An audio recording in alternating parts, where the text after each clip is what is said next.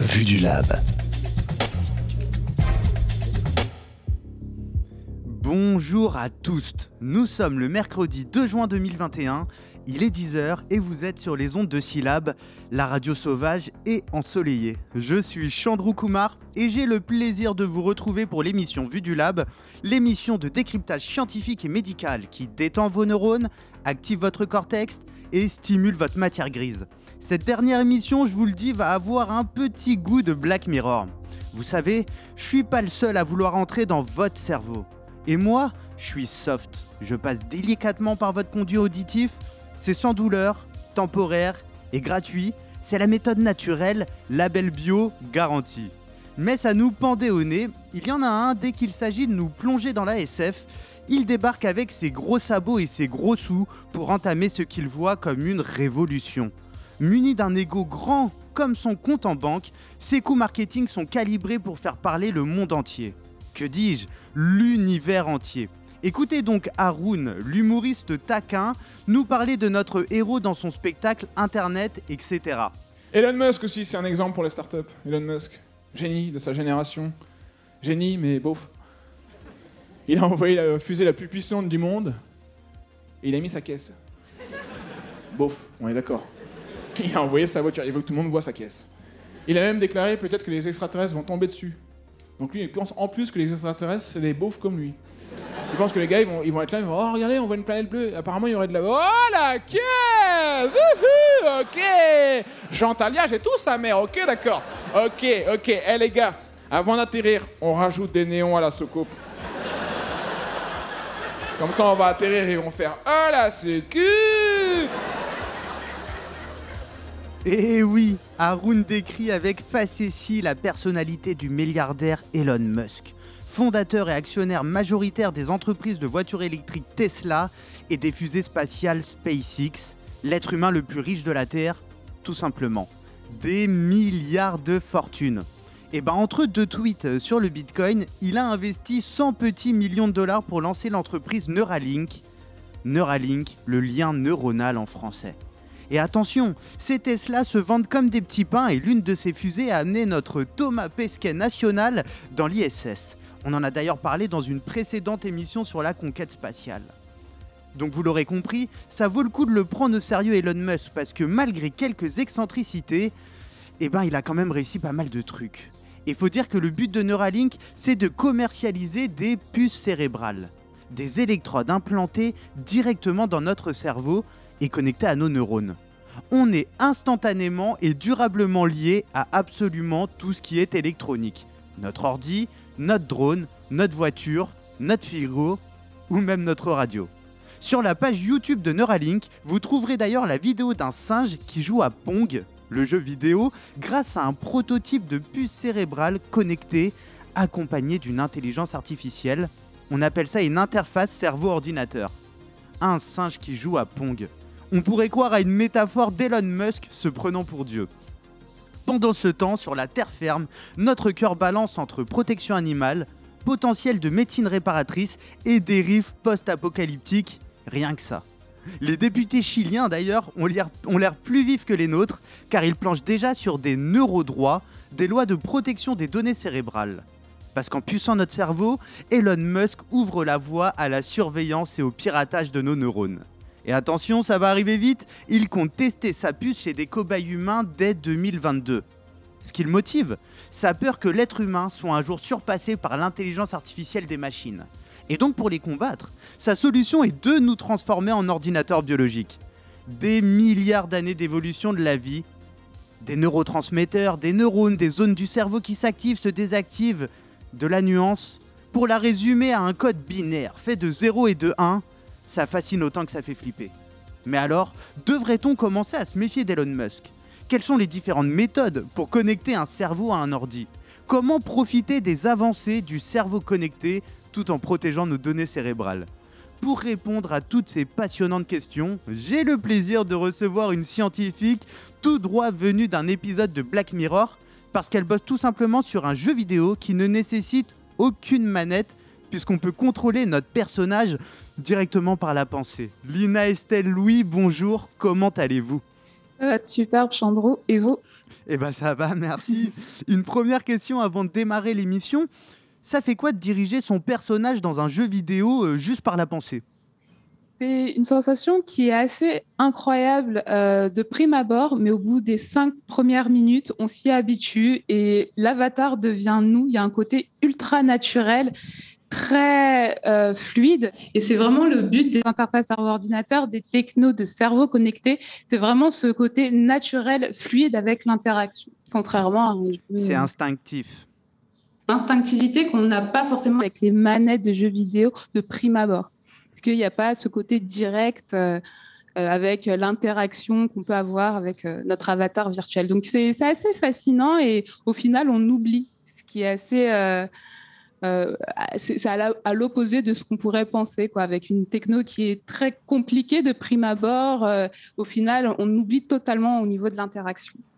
Fascinant. Eh ben, on, a, on a hâte de pouvoir jouer à GTA directement par la pensée. Je suis curieux de savoir les impacts que ça pourrait avoir sur notre fonctionnement euh, cérébral. En tout cas, vous, si on a le plaisir de vous recevoir parmi nous aujourd'hui, c'est parce que vous êtes doctorante en neuroergonomie au sein du laboratoire des sciences du numérique de Nantes.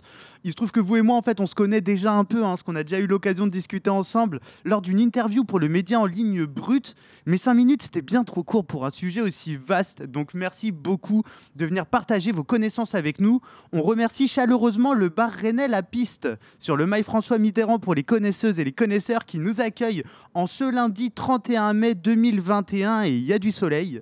Donc vous étonnez pas, il y a un peu de vie autour de nous. Et puis évidemment, évidemment mon big up spécial à Patrick Rocher qui réalise ce podcast comme depuis déjà deux saisons maintenant, euh, cette émission avec beaucoup de brio.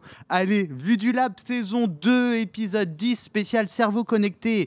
Méfiez-vous d'Elon Musk, c'est parti. Mortis, j'ai une question à te poser vite fait. Et on commence par quoi?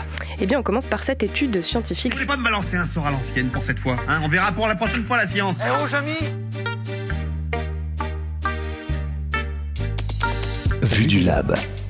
N'oublions pas qu'en définitive, c'est aux acteurs de la science de démontrer qu'elle est facteur de progrès humain. Bien maintenant, laissez-moi, il faut que je médite sur ma découverte. Yes, science Alors, lesquels d'entre vous sont prêts à se frotter aux sciences Vue du lab. Alors, pour commencer cette première partie d'émission, on va déjà essayer de voir où est-ce qu'en est Elon Musk euh, aujourd'hui. À votre avis, Lina Estelle, dans combien de temps est-ce qu'on peut imaginer qu'Elon Musk va réussir à connecter nos cerveaux très concrètement aux machines? Quand est-ce que moi, je vais pouvoir me commander une puce cérébrale sur Internet? Alors, pas avant une quinzaine d'années minimum. Parce que du coup, pour acheter une puce cérébrale comme on achète un smartphone sur le net, ça veut dire qu'on a une industrialisation de masse des puces cérébrales. Et du coup, avant, on doit vraiment relever les défis technologiques, comme euh, comment insérer cette puce cérébrale de manière euh, très grande au niveau de la population, enfin, de manière rapide et de, et de manière massive, et aussi relever de nombreux défis éthiques. Et pour l'instant, comme on est très loin, c'est pas avant une quinzaine d'années. Ouais, ça, on va parler en, dernière partie mm. d'émission justement de l'aspect éthique hein, qui, est quand même, euh, qui est quand même fondamental dans ces questions-là. Euh, moi, j'ai pu lire par exemple que euh, du coup, dans l'idée, la puce d'Elon Musk coûterait quelques milliers de dollars.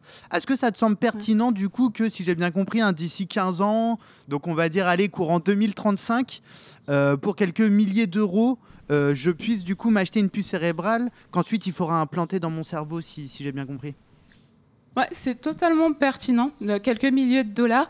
Alors, euh, du coup, c'est quand même une somme. C'est pas tout le monde qui pourrait s'acheter une puce cérébrale avec une somme pareille. Donc on verra qu'il y a euh, certaines inégalités sociales qui vont apparaître, sachant que euh, cette puce-là, dans le champ grand public, c'est vraiment pour augmenter nos capacités cérébrales. Il n'y a pas d'autre utilité que augmenter nos compétences, donc vraiment tendre vers le transhumanisme. Je ne pensais pas que j'allais dire ce mot aussi rapidement dans l'émission. voilà, c'est ça. Mais du coup, euh, le, le fait qu'on ait accès aux puces cérébrales de manière euh, démocratisé. Ça sera vraiment un tournant dans cette technologie. Aujourd'hui, en fait, les puces cérébrales invasives, elles sont cantonnées uniquement dans le milieu médical. Alors, pour bien préciser, du coup, quand tu dis puces cérébrales invasives, c'est dans le sens où euh, on va les implanter dans le cerveau. Donc, pour être très concret, ça demande une opération. Les électrodes vont aller euh, toucher directement les neurones pour mesurer l'activité des neurones. C'est ça? Euh, C'est ça c'est exactement ça. On insère vraiment euh, plusieurs électrodes qui sont très légères, de la taille vraiment du millimètre, en dessous euh, de, du, scalp. Donc vraiment, une, ça, ça en dessous du cuir chevelu, entre le crâne et le cuir chevelu? C'est ça. Ça nécessite vraiment une opération de neurochirurgie lourde. Donc là aussi, les défis technologiques euh, pour euh, l'aspect grand public, c'est vraiment quelque chose de beaucoup plus léger, euh, voire un robot qui ferait l'opération. Donc ça va décharger l'humain, le neurochirurgien ou les neurochirurgiennes.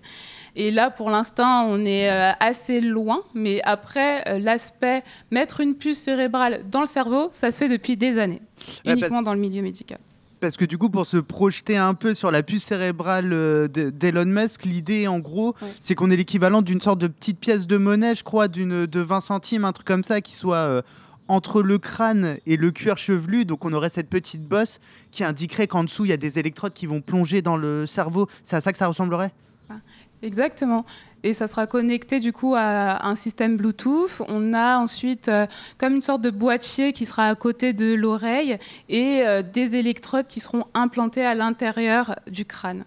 Et c'est quelque chose euh, qui sera portatif, qui sera très léger. L'opération, elle devrait durer quelques heures, donc c'est assez rapide quand même par rapport aux opérations actuelles. Et ça sera quelque chose d'assez révolutionnaire à voir, mais c'est au stade de la recherche pour l'instant. C'est passionnant parce que du coup, on se rend compte que Elon Musk arrête pas de communiquer sur la fameuse puce cérébrale, mais il n'y a pas que l'aspect puce cérébrale en elle-même, il y a aussi l'aspect opération chirurgicale. Comme tu le disais tout à l'heure, au final, la puce cérébrale, au final, la technologie hein, qui consiste à mettre une électrode et à décrypter euh, ce qu'on pense, ce qu'on ressent à travers l'activité des neurones, c'est quelque chose qu'on fait déjà euh, depuis longtemps d'un point de vue médical. Ça se fait depuis super longtemps. Euh, les puces cérébrales implantées dans le cerveau des patientes et des patients euh, depuis une dizaine d'années. Donc il n'y a rien de révolutionnaire dans ça avec Neuralink d'Elon Musk qui s'insère vraiment dans un champ euh, disciplinaire qui a eu des avancées technologiques très grandes.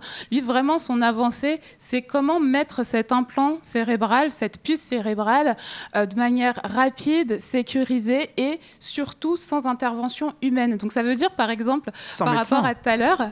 Exactement, tu achètes ta puce cérébrale sur le net, tu reçois la puce, le robot, et du coup, tu te mets pendant 2-3 heures assis sur ton canapé, tu peux regarder Black Mirror, voilà, je ne sais pas si c'est une bonne idée, et du coup, euh, tu, tu pourras vraiment euh, avoir cette puce et euh, faire toute l'opération de A à Z chez toi. Et ça, c'est quand même assez révolutionnaire.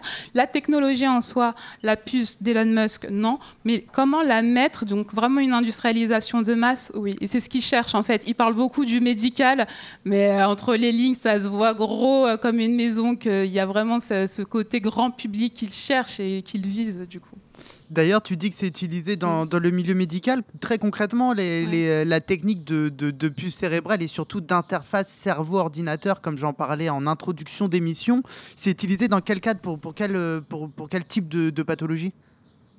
Alors c'est dans diverses pathologies, mais ce qui est la plus couramment utilisé, c'est euh, les personnes qui sont paralysées, type tétraplégie, paralysie, par, tétraplégie ou maladie de Charcot, par exemple, j'ai cherché le mot.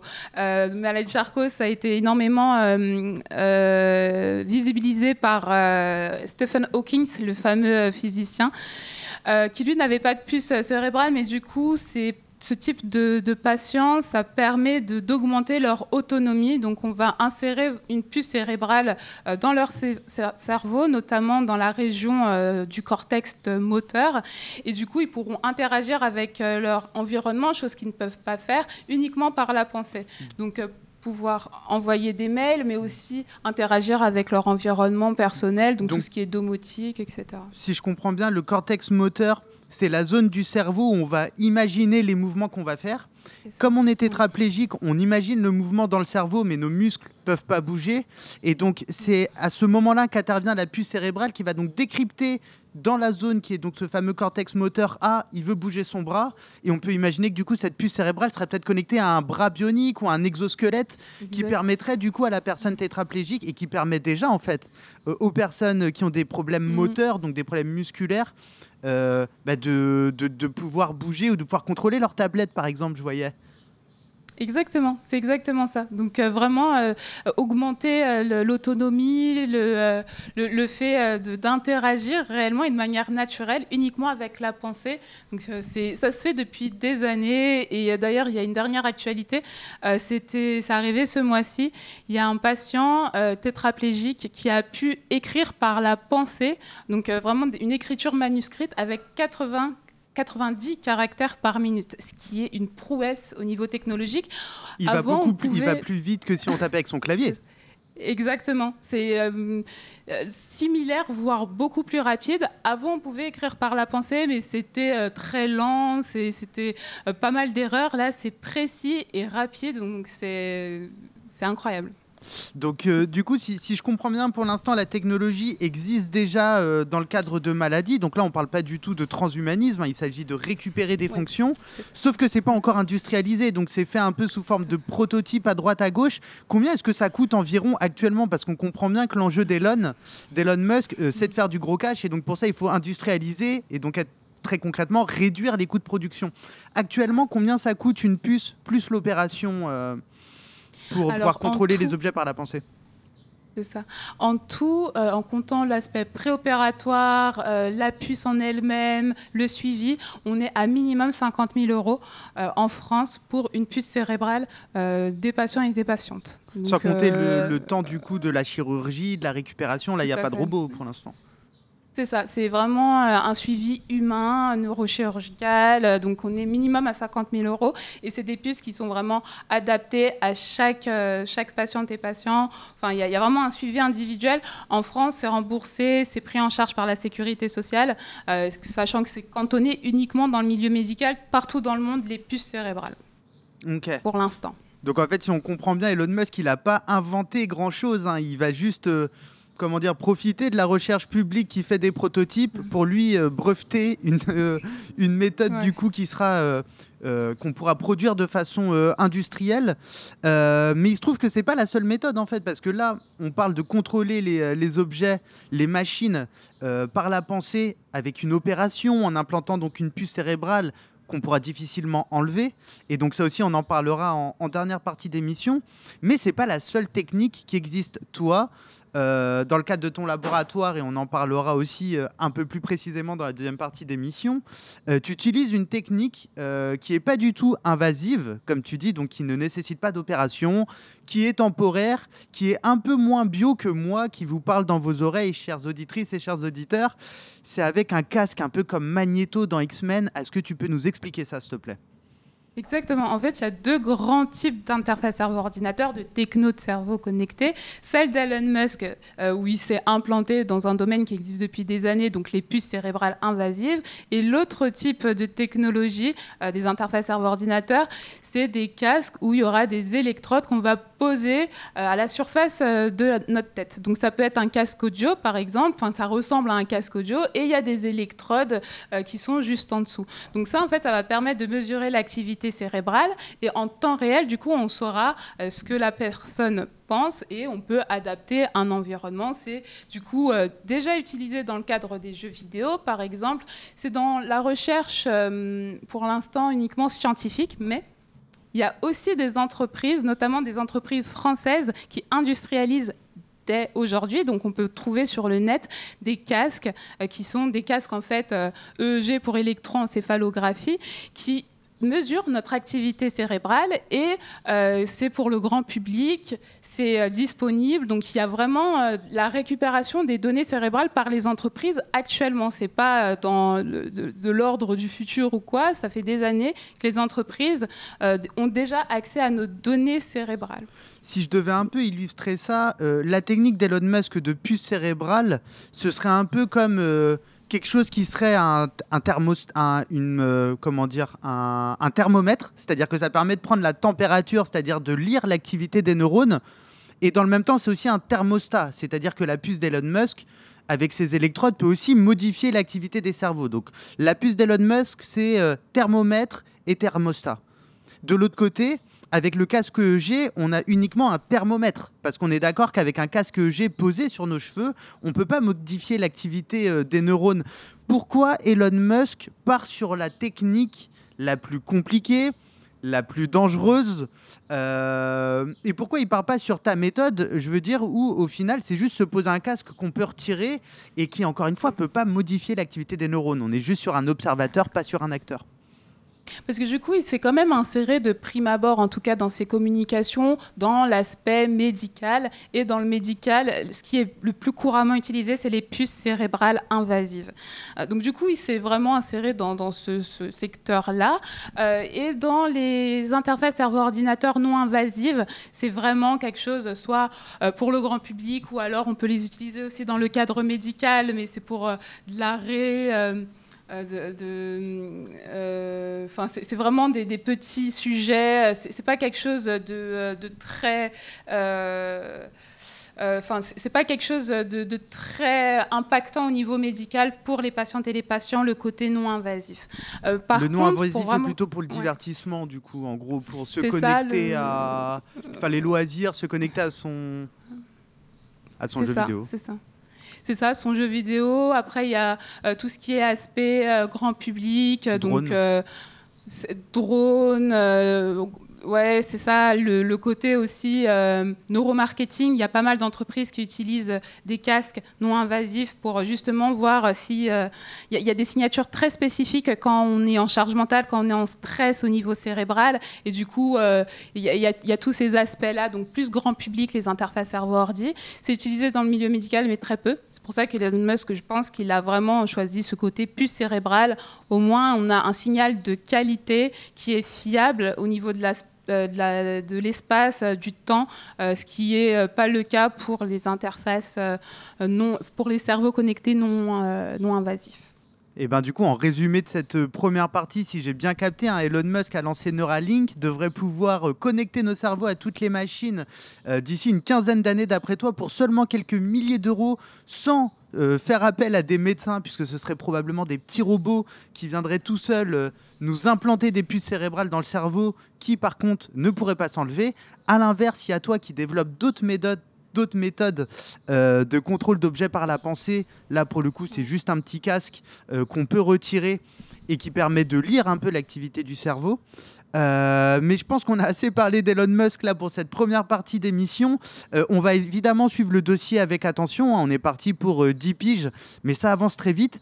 Avant d'attaquer la seconde partie d'émission où on va activer le mode Black Mirror, voir dans quel cadre on va pouvoir utiliser ces fameuses interfaces cerveau-ordinateur.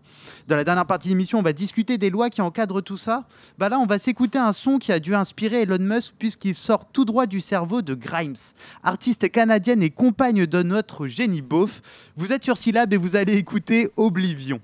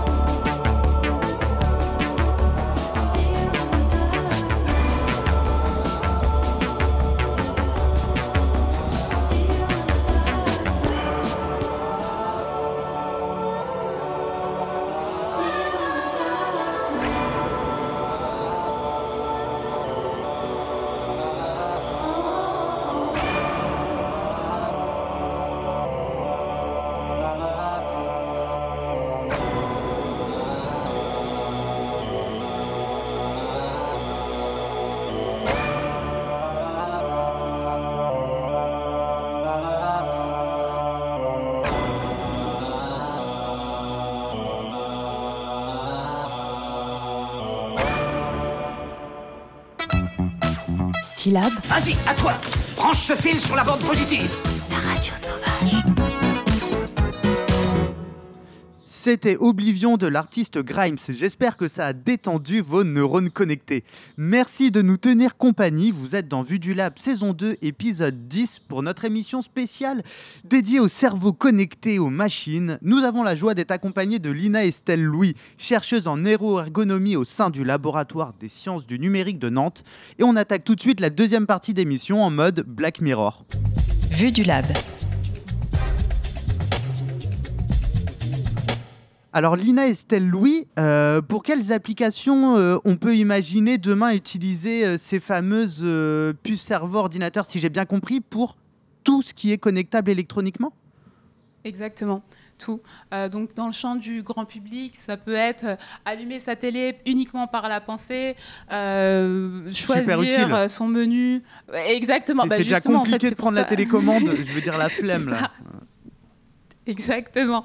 Euh, et sinon, après, pour euh, quelque chose d'un peu plus euh, pragmatique, les puces cérébrales dans le champ grand public, ça sera vraiment et surtout, et même les industriels le disent et ne s'en cachent pas, pour doper notre cerveau, pour vraiment augmenter nos capacités cérébrales. Donc, parce que dans une- Exactement, parce qu'il y aura vraiment, euh, comme vous l'avez bien dit tout à l'heure, le fait que euh, l'interface va capter notre activité cérébrale en temps réel, mais elle pourra aussi stimuler des zones du cerveau. Donc du coup, pour tout ce qui est concentration, attention, euh, une personne qui n'a pas besoin, parce que c'est pas dans le champ médical, et qui a une puce cérébrale, ça sera vraiment pour augmenter ses capacités cognitives, cérébrales, euh, dans, son champ professionnel, personnel. Et comme on est dans une société hyper compétitive, donc euh, il y aura vraiment euh, ce- ces, ces- ces- cette demande, en tout cas, ce besoin sera, sera, sera, hum, sera, sera mis par les industriels et ils le disent clairement, le dopage du cerveau par les puces cérébrales. Ils s'en cachent pas, en tout cas c'est très limpide.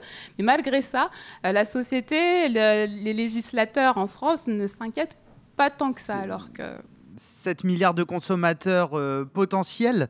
Euh, justement, a- avant de discuter des, des lois dans la dernière partie d'émission, euh, je te propose que je prenne des épisodes de Black Mirror, cette fameuse série d'anticipation qui mélange technologie et scénario totalement badant, hein, puisqu'on est, on est nombreux quand même à trouver cette série glauque et délicieuse à la fois. Du coup, je te propose de me dire assez rapidement, hein, je vais te parler de, de différents épisodes et euh, je, te demande de, je vais te demander de me dire bah, si c'est possible ou impossible.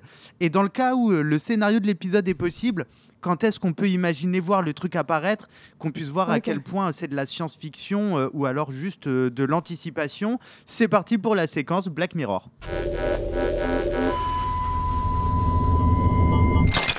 Allez, dans l'épisode 3 de la saison 1, par exemple, hein, qui a pour titre Arrêt sur image, une puce intégrée au cerveau permet d'enregistrer et d'avoir accès à tous ses souvenirs. Ça rend le personnage totalement parano qui est convaincu que sa femme le trompe. Alors Lina Estelle Louis, est-ce que c'est possible ou impossible? Et dans le, cas, dans le cas où ça serait possible, quand est-ce qu'on pourra avoir accès à ça? C'est possible, euh, mais Ouh. ça ne sera pas avant plusieurs et plusieurs décennies. Donc oui, on doit clairement flipper. Euh, c'est, ce ne sera pas avant plusieurs et plusieurs décennies parce que pour euh, vraiment la lecture des souvenirs, donc de la mémoire, on n'est pas encore avancé même sur ce que c'est la mémoire et les différents types de mémoire. Mais on va y arriver, c'est qu'une question de temps. Et du coup, quand on saura ce que c'est la mémoire et les différentes structures cérébrales qui entrent en jeu, du coup, là, on pourra télécharger, parce que c'est- vraiment ça le fait de télécharger euh, les données cérébrales liées à la mémoire dans une interface cerveau-ordinateur. Euh, c'est un truc que je peux imaginer voir de mon vivant. Est-ce que je pourrais le mettre, euh, par exemple, euh, dans, dans mon cerveau âgé pour venir voir mes, mes souvenirs de jeunesse et me remémorer cette émission? Alors, je ne sais pas si dans notre génération ça sera possible, mais en tout cas, ça sera possible. Peut-être, enfin sûr même, c'est sûr, mais là, à notre retraite, Chandrou et moi, je ne suis pas sûre. Allez, nouvel épisode. Dans l'épisode 2 de la saison 3, phase d'essai, euh, une puce intégrée au cerveau permet de jouer à un jeu vidéo comme intégré à la réalité. C'est un gros coup de pression pour le personnage principal qui tape euh, des gros gros coups de flip. Alors Lina Estelle Louis, possible ou impossible? Et si c'est possible, c'est pour quand? C'est possible et c'est dans moins de 10 ans. Parce qu'en en fait, le truc, c'est que ça existe déjà, les jeux vidéo euh, qu'on pilote par la pensée, euh, avec justement ce qu'on a dit tout à l'heure, une euh, interface serveur-ordinateur non invasive.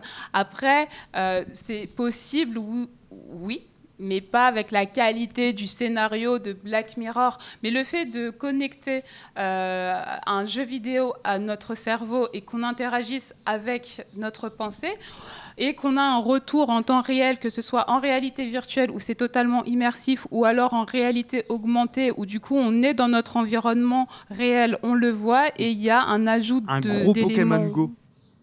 C'est ça, c'est totalement possible en fait. Donc euh, au niveau du scénario, on sera loin de Black Mirror, mais au niveau vraiment des enjeux technologiques, c'est totalement possible. Allez, nouvel épisode. Dans l'épisode 5 de la saison 3 intitulé Tuer sans état d'âme, une puce intégrée au cerveau permet à des militaires de détecter les monstres à tuer. Mais qui sait si la puce ne transforme pas la perception d'alliés en ennemis? Alors possible ou impossible que la puce cérébrale euh, nous fasse modifier notre rapport au réel et si c'est possible, c'est pour quand? Alors malheureusement, on doit énormément s'inquiéter, c'est possible d'un point de vue vraiment scientifique. Euh, c'est pas avant euh, une dizaine et une dizaine d'années, mais en fait, une interface cerveau-ordinateur, elle va avoir un impact sur euh, notre cerveau. Et là, du coup, euh, pour tout ce qui est détection d'ennemis, ça va principalement jouer sur le cortex visuel, donc à l'arrière du cerveau. Il y a des interfaces cerveau-ordinateur non invasives qui sont spécifiques, par exemple, de, de, cette zone-là visuelle. Et donc, ils savent modifier l'activité de cette zone-là pour nous faire apparaître des trucs en non invasif, non, mais en invasive avec une puce cérébrale, oui, totalement. Il y a, en fait, le, problème ou même la, révolution ou ce qui est fascinant, enfin après tout dépend comment on se positionne, euh, c'est que les puces cérébrales, elles, euh, récoltent notre activité cérébrale, mais euh, elles vont modifier aussi cette activité cérébrale. Donc du coup, au niveau du cortex euh, occipital, au, niveau du cortex visuel, c'est totalement possible en fait de modifier cette activité euh, cérébrale et du coup euh, de, de, dire ok, bah, cet ennemi qui a telle caractéristique, on, on, le repère à travers un signal, une décharge électrique dans tel neurone de du cortex visuel. Au niveau scientifique, c'est totalement euh, appréhendable. Après, est-ce que ça sera réalisable euh, On ne sait pas. J'espère que je ne donnerai pas d'idée au milieu militaire. Mais euh, justement, au niveau militaire, pour revenir sur ce, ce, milieu spécifiquement, les avancées sont tellement opaques. Si on ne travaille pas dans ce milieu-là, c'est très difficile de savoir où ça en est au niveau des avancées technologiques, en fait. Donc, c'est ce qui est aussi inquiétant quand on avait discuté justement euh, pour la vidéo de Brut, euh, tu, disais que c'était déjà quand même en cours de développement, notamment pour qu'ils puissent euh, connecter leur cerveau les uns aux autres entre militaires et qu'ils n'aient pas à parler et donc à gueuler en fait hein, sur, des, sur des missions sur le terrain. Ça peut être aussi, ça commence déjà à être utilisé pour le contrôle de drones, éventuellement donc armés de missiles ou de choses comme ça. Donc on a aussi tout un pan militaire de, du, du développement des, des puces cérébrales. Allez, on va enchaîner avec un dernier petit épisode.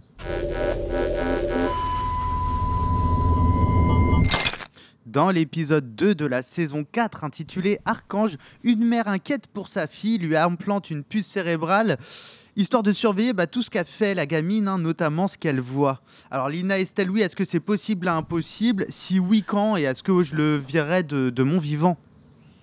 Alors ça, c'est possible que vous le voyez de votre vivant, malheureusement, ce qui est très très inquiétant. Euh, après, ça ne va pas euh, être avant une vingtaine, une vingtaine d'années quand même. Euh, c'est possible, du coup, parce qu'on insère une, une puce cérébrale euh, dans le cerveau d'une personne et euh, du coup c'est possible du coup d'avoir un retour en temps réel de son activité cérébrale, de ce qu'elle voit, de ses mouvements, euh, enfin de ce qu'elle pense. voilà. Après c'est juste que là on sera confronté à deux défis le défi technologique, c'est pour ça que ça va prendre du temps, mais surtout le défi éthique parce que là on va toucher au cerveau des mineurs, donc c'est quelque chose quand même qui qui, qui est assez inquiétant. Sachant qu'il n'y a pas de, de visée médicale. C'est vraiment des cerveaux de mineurs qui sont en bonne santé où on va insérer une puce cérébrale. Et c'est là euh, que les lois vont être importantes en termes de régulation, puisque ce qui compte souvent, enfin ce qui compte le plus dans un outil, euh, c'est sa régulation et, euh, et ses usages. Euh, j'ai pas encore vu la saison 5 de Black Mirror, donc j'ai pas voulu m'auto-spoiler comme un idiot. Euh, mais si j'ai bien compris, en gros, hein, tout est possible dans l'idée. Euh, soit d'ici 20 ans, soit d'ici euh, la fin de notre vie, que j'espère évidemment le, plus euh, lointain possible, euh, soit pour les générations très proches. Bah, Qu'en est-il des lois hein? On va en discuter en dernière partie d'émission. Mais avant, je voudrais qu'on parle rapidement de vos recherches, Lina Estelle. Bon, on est clairement entre le vouvoiement et le tutoiement. hein, donc, on va continuer sur cet entre-deux. Vous, Lina Estelle, dans votre laboratoire, vous bossez donc sur les jeux vidéo. Comment vous faites pour qu'un casque posé sur le crâne puisse lire dans nos pensées Est-ce qu'il faut s'entraîner? Est-ce que ça prend du temps? Euh, Comment ça se passe? C'est vrai que ça prend beaucoup de temps euh, aujourd'hui pour interagir avec un jeu vidéo par la pensée. Il y a différentes étapes.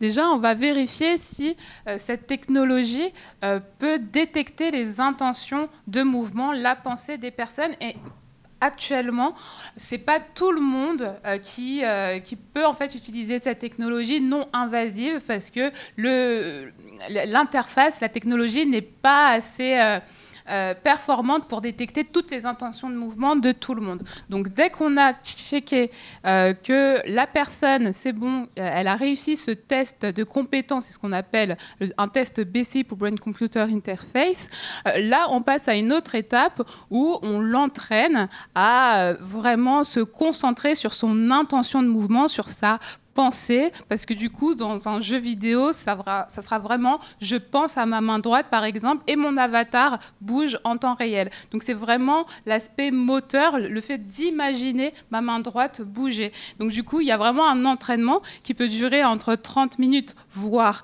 une heure jusqu'au moment où c'est bon, euh, l'interface cerveau-ordinateur est capable de détecter 100% des intentions de mouvement, 100% des pensées, et là ensuite la personne peut jouer euh, et kiffer son moment. Mais voilà, faut au moins deux heures avant vraiment euh, d'interagir naturellement. Ouais, mais du coup, je me projette et je me dis, euh, là, je veux euh, je veux, je veux qu'on se fasse une partie de, de play, euh, toi et moi. Toi, tu utilises ta technologie de G et moi, j'ai les puces cérébrales d'Elon Musk. Ça se trouve, tu vas être inapte à utiliser le G et moi, en fait, je vais être carrément meilleur parce que la puce cérébrale étant implantée, ça va être plus efficace. Donc, est-ce que déjà, on va observer un truc à deux vitesses? Ah, carrément, totalement. C'est clairement, en fait, ces puces cérébrales implantées pour des personnes dans le grand public, c'est clairement un monde à deux vitesses, totalement. Donc il y a des avantages, mais il y a aussi des risques. hein. On va encore une fois en parler avec, Ouais. les, euh, avec les lois dans la dernière partie. Euh, Est-ce que toi, avec ton labo, vous collaborez avec des grandes marques de consoles hein? Actuellement, grosso modo, il y en a trois Sony, Microsoft, Nintendo. Est-ce qu'ils sont déjà sur le coup? Quand est-ce que je vais pouvoir jouer, moi, à mes, à mes jeux vidéo par la pensée?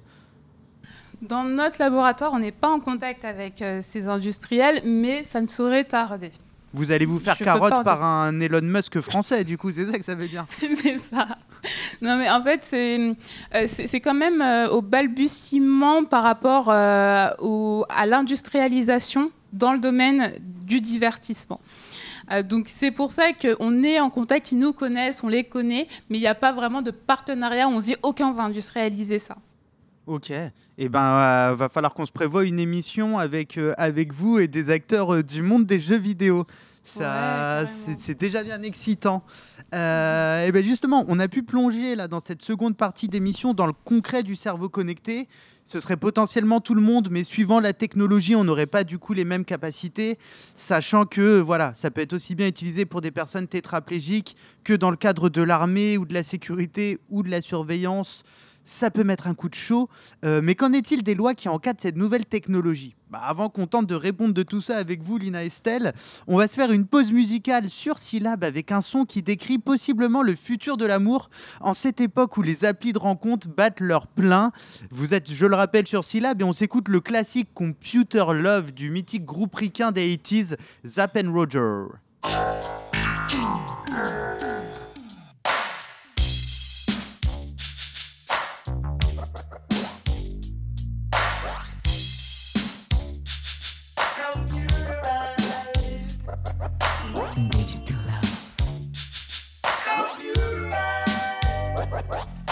Baby.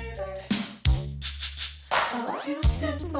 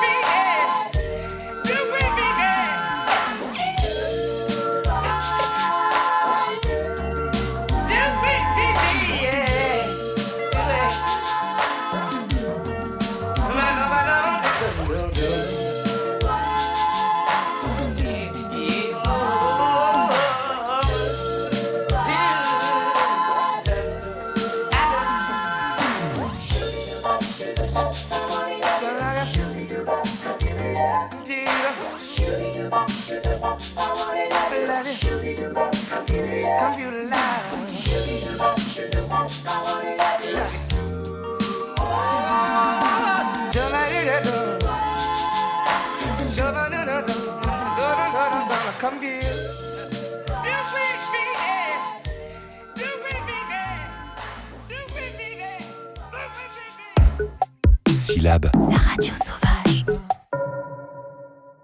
C'était Computer Love de Zapp Roger. Les plus rapologiques d'entre vous auront d'ailleurs reconnu le sample utilisé à l'ancienne par Tupac. C'est tout simplement délicieux. Vous êtes dans Vue du Lab saison 2 épisode 10 pour notre émission spéciale dédiée au cerveau connecté. Nous avons toujours la joie d'être accompagnés de Lina Estelle Louis, chercheuse en neuroergonomie au sein du laboratoire des sciences du numérique de Nantes. Et c'est parti pour la dernière partie d'émission où on va donc enfin discuter des lois qui encadrent ou n'encadrent pas encore nos futurs cerveaux connectés. Vue du Lab. Alors Lina Estelle Louis, est-ce que vous pouvez nous préciser un peu euh, en quoi il y a des risques de hacking qui pèsent sur nos futurs cerveaux connectés? Donc on l'aura compris, hein, beaucoup plus dans le cas de la puce cérébrale d'Elon Musk que dans la technologie de casque que vous développez euh, vous dans votre laboratoire. Ouais. Il y a de forts euh, risques, ils sont extrêmement grands en fait. Dès qu'il y aura industrialisation, il y aura risque de hacking, parce que du coup en fait, la puce cérébrale, elle va euh, prendre nos, nos- nos données cérébrales, elle va capter nos données cérébrales. Mais en fait, du coup, là, juste ça, euh, on peut avoir un détournement de ces données cérébrales, euh, le fait euh, qu'une entité extérieure prenne ces données. Comme, comme avec les et- données, comme c'est déjà le cas Oh. avec euh, Facebook, WhatsApp et tout ça, là il y avait un cache investigation qui est sorti là-dessus. Oui. Nos données valent de l'or et donc déjà sans même manipuler nos cerveaux, juste en récupérant nos données, nos pensées, nos rêves, l'endroit où on veut aller. En gros, tout ça, ça a de la valeur marchande déjà des données. Carrément, exactement. Déjà, juste la donnée de, notre, de nos interactions avec le web, ça vaut de l'or. Alors, les données cérébrales, ça vaudra du diamant. Enfin, je ne sais pas quelle, quelle métaphore utiliser, mais c'est le risque, en fait, le plus important. C'est juste, en fait, qu'on aura notre puce cérébrale qu'on achète sur le net, par exemple. Euh, on se dit, OK, c'est cool, euh, je vais pouvoir euh, être beaucoup plus performante ou performant et tout. Mais en fait, au final, ces données-là, elles seront utilisées euh, par euh, les GAFAM, enfin les Google, euh, Amazon, Facebook, euh, Apple et Microsoft. Et en fait, ils vont vendre nos données. Donc au final, même si la techno, imaginons, ça coûte 1000 euros, mais c'est pas ça où ils vont se faire euh, une maille financière. Ça sera vraiment sur la vente de nos données cérébrales qui vont être prisées par énormément d'industriels, voire même les États au final. Comme avec les applis un peu gratuites euh, sur nos smartphones, où au final, c'est nos données.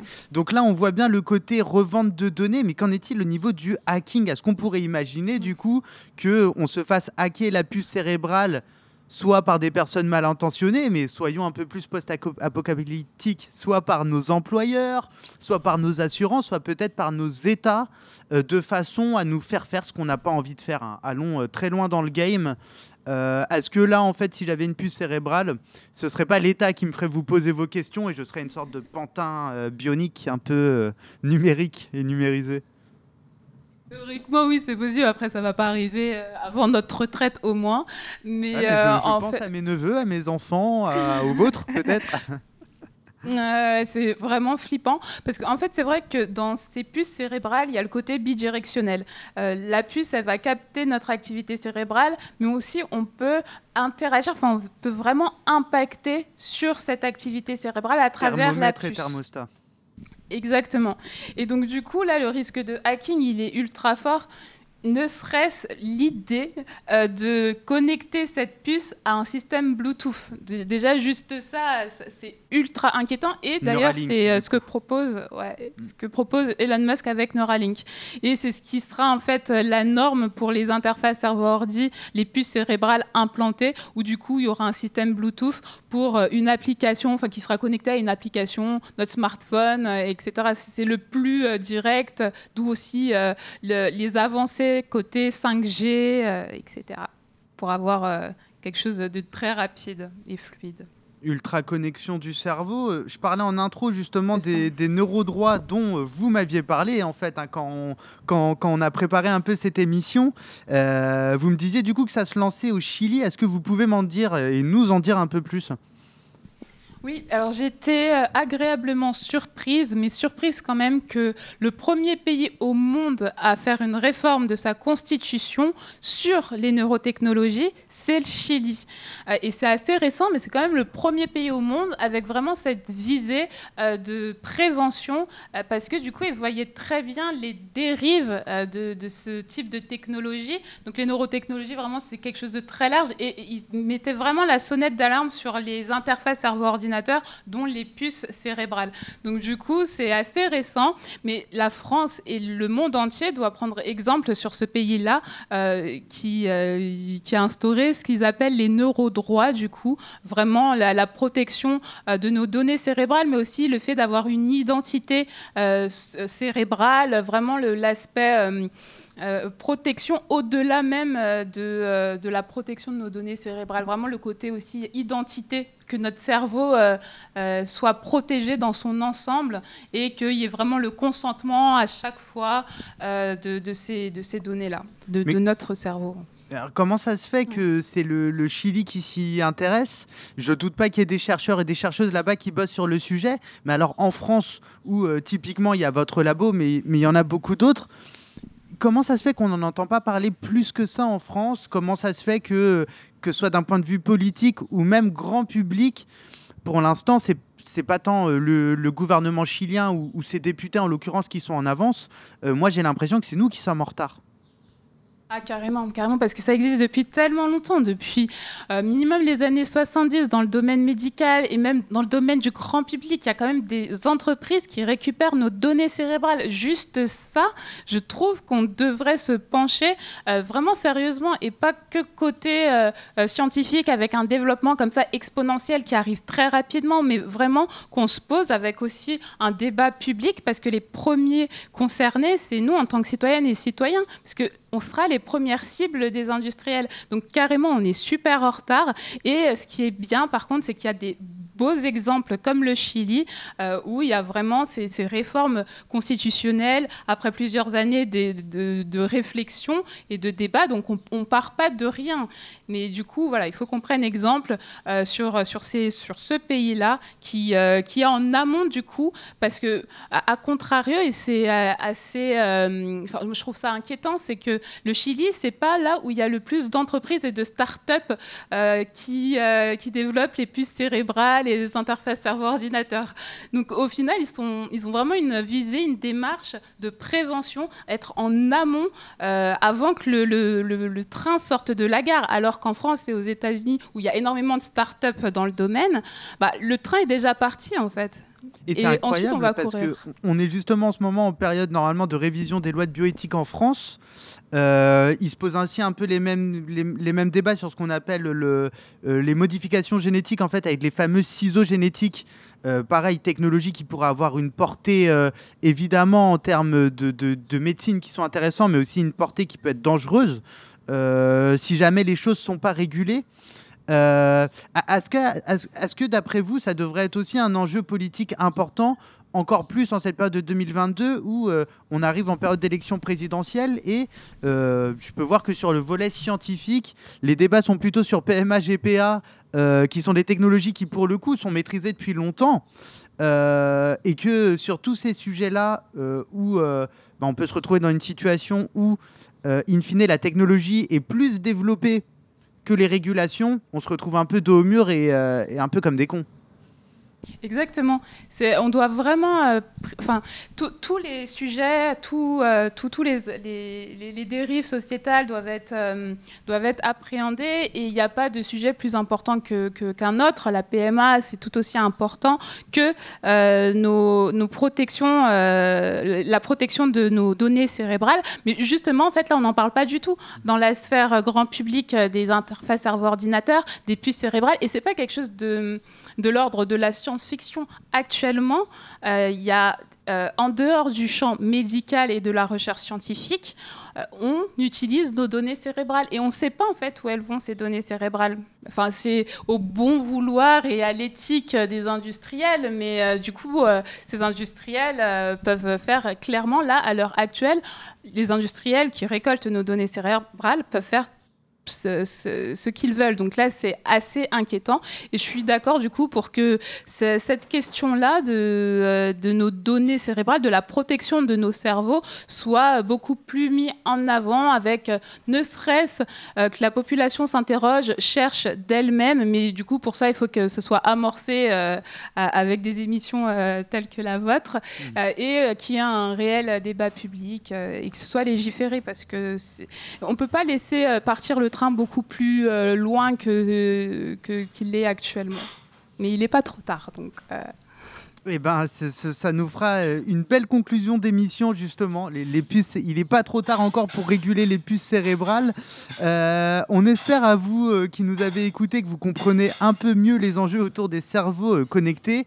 En résumé, Lina Estelle Louis, je pense pouvoir dire que ça va très bientôt nous tomber dessus, que ce soit au niveau des puces cérébrales d'Elon Musk ou que ce soit au niveau des casques EEG, euh, un peu à la magnéto que vous utilisez.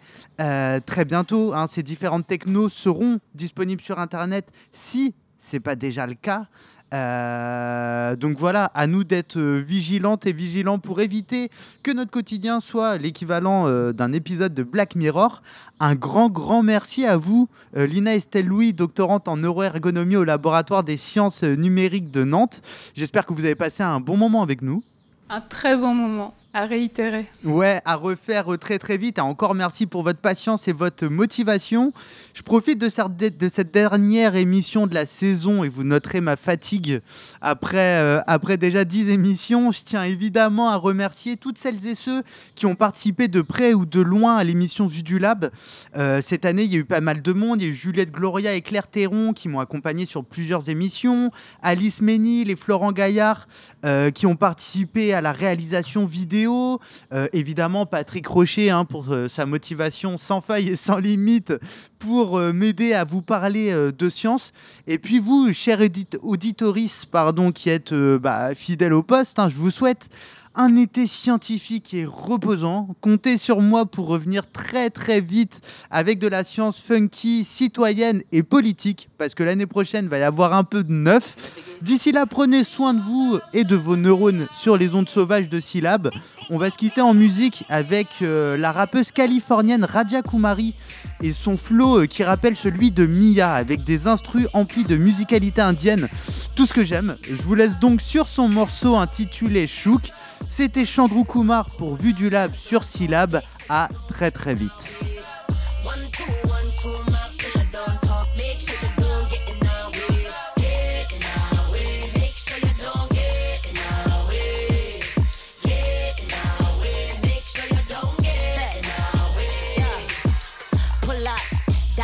Shining with the bangles out.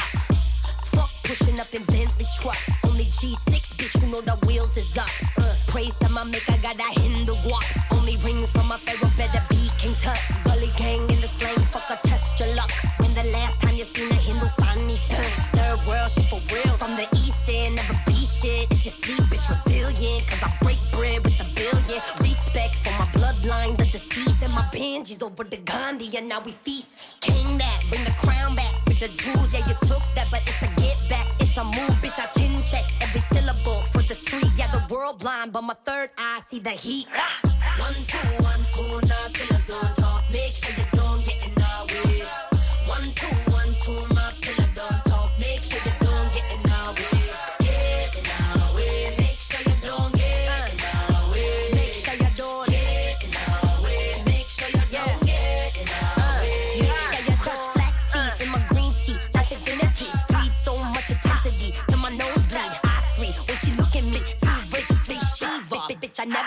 I'm a trinity. Smoke rings, diggy icky team, that my Manali cream. Bomb with a native tongue, got that California heat. Of course he wanna eat me, sweet as lychee, but he ain't never cut a headshot from a genie.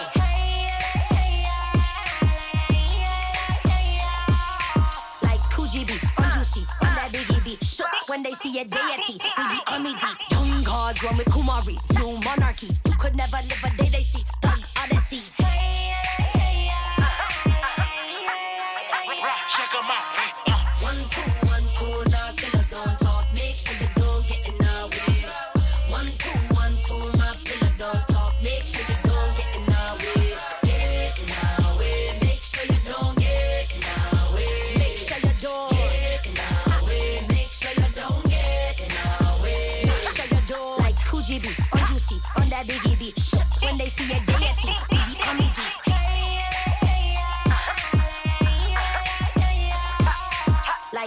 Kujibi on Juicy on that biggie beat. Shook when they see a deity. We be army deep.